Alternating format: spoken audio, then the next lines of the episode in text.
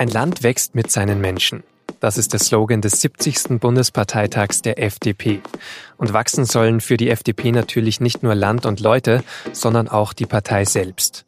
Wieso sie sich deshalb gerade mit den Grünen anlegt, bespreche ich gleich mit Politikredakteur Daniel Brössler. Der berichtet für die SZ vom Parteitag in Berlin. Mein Name ist Vincent Vitus Leitgeb und Sie hören auf den Punkt den SZ Nachrichten Podcast. Der FDP-Chef Christian Lindner beginnt am Parteitag gegen 12 Uhr zu sprechen.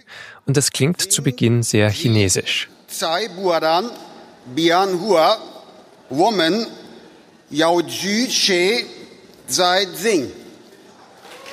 Vielleicht ist es auch chinesisch, aber das weiß nicht mal Lindner selbst so sicher. Das heißt, vielleicht, die Gesellschaft und die Wirtschaft ändern sich beständig. Wir müssen mit den Zeiten Schritt halten. Es ist der Auftakt zu einer stark wirtschaftspolitisch geprägten Rede von Lindner. Chinas Wirtschaft entwickle sich schneller als die Europas, sagt er. In Deutschland regiere zu viel Vorsicht, Unternehmer werden gebremst, die Digitalisierung werde vernachlässigt. Seine Hauptaussage will Lindner auch an einer Debatte über deutschen Spargelanbau verdeutlichen. Darüber reden wir im Bewusstsein, dass wir die Spargelnation der Welt sind, aber weit gefehlt, liebe Freundinnen und Freunde. Spargelweltmeister ist China. Wenn wir nicht den Spargel anbauen, dann werden es andere tun, wie in jeder anderen Technologie auch. Das Beispiel nutzt Lindner, um auf die Innenpolitik zu leiten, wo er vor allem einen Mitbewerber immer wieder nennt. Die Grünen wollen sofort am liebsten den Verbrennungsmotor verbieten, wollen Flugreisen kontingentieren. Herr Habeck sagt, er wünscht sich bis 2050 eine Gesellschaft ohne Fleischkonsum. Lindner spricht ab da lange über die Klimadebatte. Die sei zu aufgeheizt und werde zu starr geführt. Die meisten Forderungen seien zu hart. Wenn Verhältnismäßigkeit keine Rolle mehr spielt, wenn es nicht mehr eine Rolle spielt, auch Ziele wie Wohlstand und individuelle Lebensführung zu sichern, dann ist das eine Form des ökologischen Autoritatismus, der zu einer liberalen Gesellschaftsordnung eben nicht passt.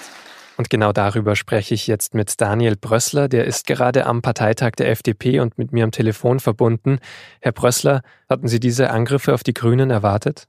Ja, das war ja völlig klar, das hatte sich angedeutet. Äh, so sind auch die Anträge gewesen, die für den Parteitag vorbereitet worden sind. Das ist im Grunde eine strategische Entscheidung der FDP, äh, die Grünen sozusagen in ihrem Kerngeschäft anzugreifen in der Klimapolitik. Aber Sie sagen dann eben, wir können Klimapolitik, aber wir können es vernünftig mit Wirtschafts-Know-how. Ja, also die FDP geht erstmal davon aus, dass sie sagt, wir sind auch der Meinung, dass es äh, oder akzeptieren, dass es einen Klimawandel gibt und dass wir etwas gegen Klimawandel tun müssen. Wir akzeptieren nur nicht, äh, dass den Grünen zugestanden wird, dass nur sie die Rezepte gegen den Klimawandel haben oder nur sie die richtigen Rezepte. Wir gehen da marktwirtschaftlich ran. Wir glauben an den Emissionshandel und wir glauben, dass wir unseren Lebensstil aufrechterhalten können, äh, ohne uns massiv einzuschränken und trotzdem etwas gegen den Klimawandel den Grünen werfen sie sozusagen vor, quasi eine autoritäre Partei zu sein, äh, die die Menschen gängeln will und das Leben der Menschen verändern will und auch keine Rücksicht auf die sozial Schwachen nimmt, weil die dann letztlich bezahlen müssten, was an Maßnahmen im Klimaschutz äh, getroffen wird. Und wie gut ist das jetzt Christian Lindner in seiner Rede gelungen, Ihrer Meinung nach? Ja, das war interessant. Äh, mein Eindruck war, dass die Rede ganz gut angekommen ist, aber äh, den Parteitag jetzt nicht begeistert hat, auch bei dem Klimateil nicht wirklich begeistert hat. Äh, deshalb hat er am Ende nochmal nachgelegt und hat nochmal bei einem ganz anderen Thema richtig aufgedreht. Da ging es dann um Enteignungen, das ist ein Thema hier in Berlin, wo es ja ein Volksbegehren geben soll für äh, die Vergesellschaftung äh, von Wohnungsbaugesellschaften. Und da hat er sehr gegengeledert und ähm, hat das als sozialistisch gebrandmarkt und auch gefordert, äh, den entsprechenden Artikel im Grundgesetz, der das äh, erlauben würde, Artikel 15 oder möglicherweise erlauben würde, zu streichen aus dem Grundgesetz. Und damit hat er den Parteitag dann richtig zum Kochen gebracht. Äh, der spürte, er spürte wirklich, dass da noch was nachkommen muss, auch nach der Klimapolitik. Und wieso ist ihm diese Konfrontation mit den Grünen so wichtig? Einfach weil da ein Wählerpotenzial liegt. Ja, es ist, glaube ich, eine strategische Entscheidung. Für ihn ist ein Problem oder für die Liberalen ist ein Problem, wenn es äh, den Grünen gelingen sollte, sich dauerhaft als liberale Partei zu profilieren.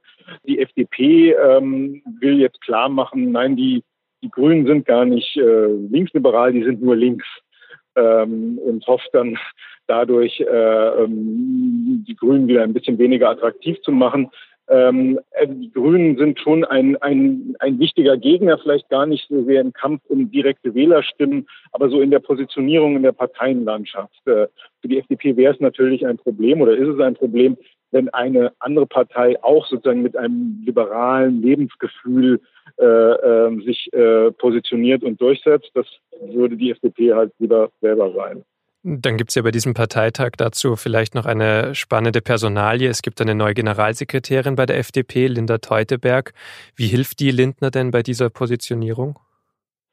Ob sie ihm direkt bei dieser Positionierung hilft, weiß ich nicht, weil Linda Teuteberg ist jetzt keine ist jetzt ähm, keine Politikerin, die ihm dabei helfen wird, die Grünen anzugreifen. Linda Teuteberg ist eine Migrationspolitikerin und ist eigentlich eher zuständig für die andere Abteilung, ähm, äh, für die Auseinandersetzung mit der Union. Sie ist eine profilierte Migrationspolitikerin, ist auch bekannt für relativ ähm, klare, deutliche, auch restriktive Positionen ähm, und ähm, ist da sicher bekannt und profiliert. Die Frage, die man sich hier auf dem Parteitag eher stellt, ist, ob sie auch Generalistin kann, ob sie bei anderen politischen Themen ähm, die Partei mitnehmen kann. Das wird sich dann morgen zeigen bei ihrer ersten großen Rede auf dem Parteitag. Die wird hier mit relativ großer Spannung erwartet. Und die Ziele sind ja ganz groß, die Christian Lindner vorgegeben hat. Regierungsverantwortung in Bund und Ländern und vertreten sein in allen Landesparlamenten.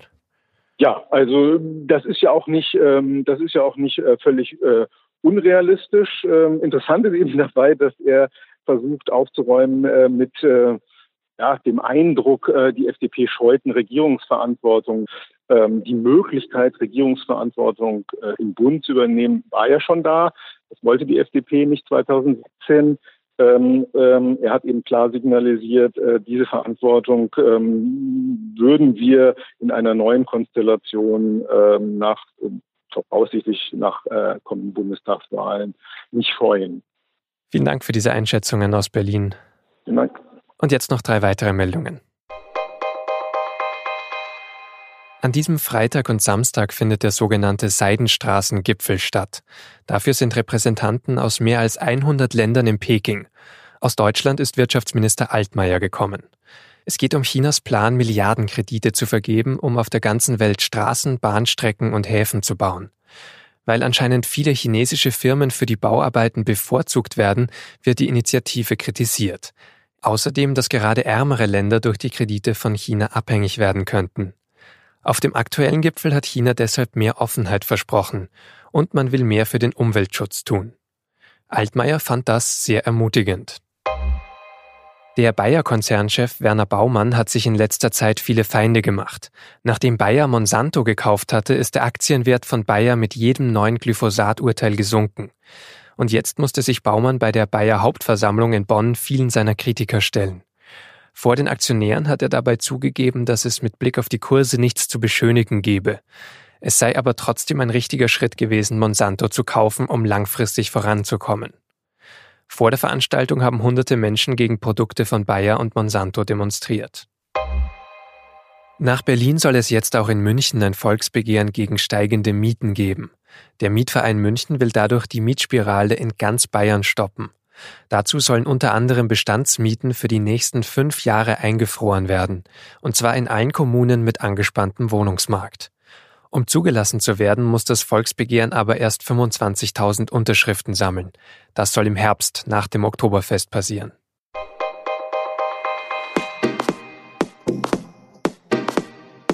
Greta Thunberg streikt weiter stoisch fürs Weltklima. Sie tritt bei Veranstaltungen auf und gibt Interviews. Nebenbei lernt sie aber auch noch für die Schule. Die SZ hat Thunberg und ihre Eltern getroffen und gefragt, wie das alles gelingen kann. Den Text können Sie ab Samstag in der SZ vom Wochenende lesen oder digital mit SZ Plus schon am Freitagabend. Redaktionsschluss für Auf den Punkt war 16 Uhr. Danke fürs Zuhören und ein schönes Wochenende.